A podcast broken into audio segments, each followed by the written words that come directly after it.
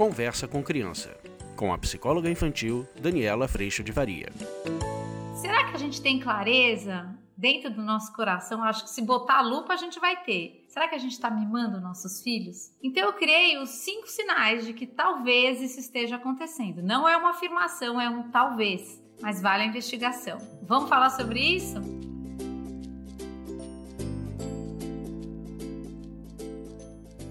Bom, gente, eu fiquei pensando, né, que às vezes a gente, na nossa melhor intenção, às vezes a gente quer mesmo gerar felicidade nessa série que eu venho trazendo para vocês do acompanhar na dor. Mas eu vou trazer para vocês cinco dicas de que talvez, talvez, a palavra maior de todas é talvez a gente esteja mimando nossos filhos. Mimando no sentido de agradar, tirar da dor, ser responsável pela sua felicidade. É nesse sentido que eu estou trazendo a palavra mimo aqui, tá bom?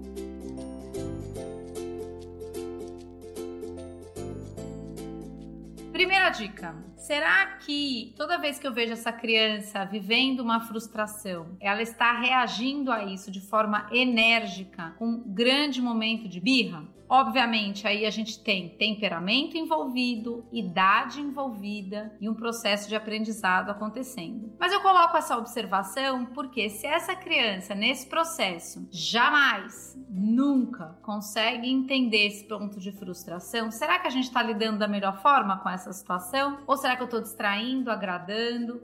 E de um jeito ou de outro essa criança não é convidada a viver a frustração, não está acolhida na frustração e aí esse ciclo continua se repetindo. Então, primeiro ponto de observação é mais do que dicas, são pontos de observação que você vai observar se toda e toda e toda e toda vez essa criança reage de forma enérgica, barulhenta, birrenta, a querer do jeito dela. Se isso acontece com crianças menores, eu tô indo aí até uns 4 anos, ainda é muito esperado. Mas a partir dos 4 anos, 5 anos, a gente já tem uma condição de espera, uma condição de percepção do outro, já em pleno desenvolvimento. Isso é pra gente olhar bem de perto, gente, se eu, quando lido com isso, agrado e tento distrair da dor, ou eu venho convidando a um processo onde essa birra vai fazer parte, mas a cada oportunidade eu venho acolhendo e convidando a responsabilidade. Será que a gente está fazendo isso?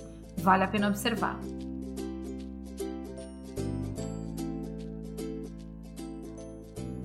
Segunda dica e ponto de observação. No fim desse AUE todo, gente, essa criança consegue o que quer? Eu realizo o desejo dela?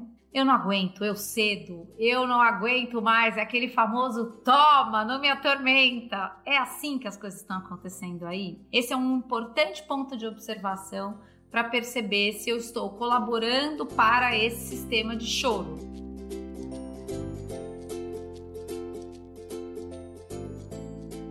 Terceiro item. O meu filho, ele funciona sempre dando ordens ao invés de fazer pedidos? Nunca tem uma interrogação no fim da frase e sim uma exclamação. Elas são frases imperativas do tipo: pega para mim tal coisa, faz tal coisa para mim, agora eu quero. Ou essa criança já está conseguindo me reconhecer como outra pessoa que também existe e ela faz perguntas com interrogação no fim. Você pode pegar para mim, mãe, tal coisa? Podemos fazer juntos? Você pode comprar para mim tal um bolo quando você pode fazer? Quando tem essa pergunta, a gente já está recebendo uma notícia de que eu enxergo que não é só sobre mim, eu enxergo que você também existe. Então, se isso não acontece, de novo, crianças pequenas ainda estão nesse aprendizado. Até os 4 anos, 5 anos, essa criança ainda está aprendendo que você existe. Minha pergunta é: você tem trabalhado na educação para mostrar que você existe ou você tem trabalhado nesse processo de educação para gerar felicidade? Plena e total. Esse negócio vai ficando difícil de se sustentar e é isso que lá no curso a gente aprofunda com situações do seu dia a dia, com situações da birra das crianças, a necessidade delas, como é que eu acolho, reconheço a necessidade, considero, mas como é que eu faço tudo isso sem exatamente alimentar uma postura de mimo, uma postura de estar atendido, de achar que é obrigação nossa e assim por diante.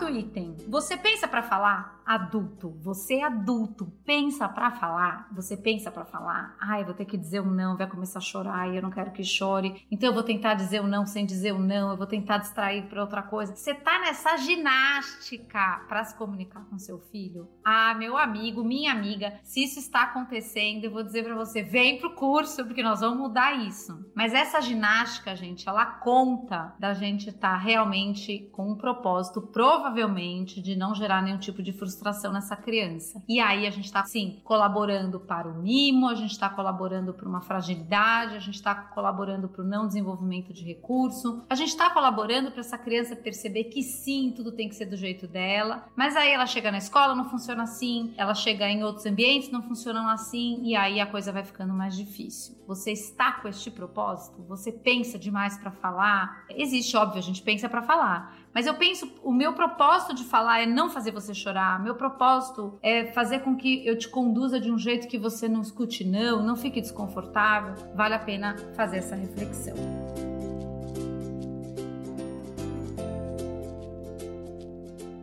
E o quinto item eu coloquei aqui: pense em como agradá-lo para que tudo fique bem. Você agrada, agrada, agrada, agrada. Ficou triste, agrada, ficou triste, agrada, ficou triste, agrada. Você está fazendo isso? Porque se esse é o caminho, essa criança está cada vez mais se tornando o rei e o ponto central da família, a felicidade dela, o ponto central da família. E aí, gente, a gente tem toda a boa intenção nesse propósito, porém, é um propósito que nos aprisiona e que fragiliza nossos filhos.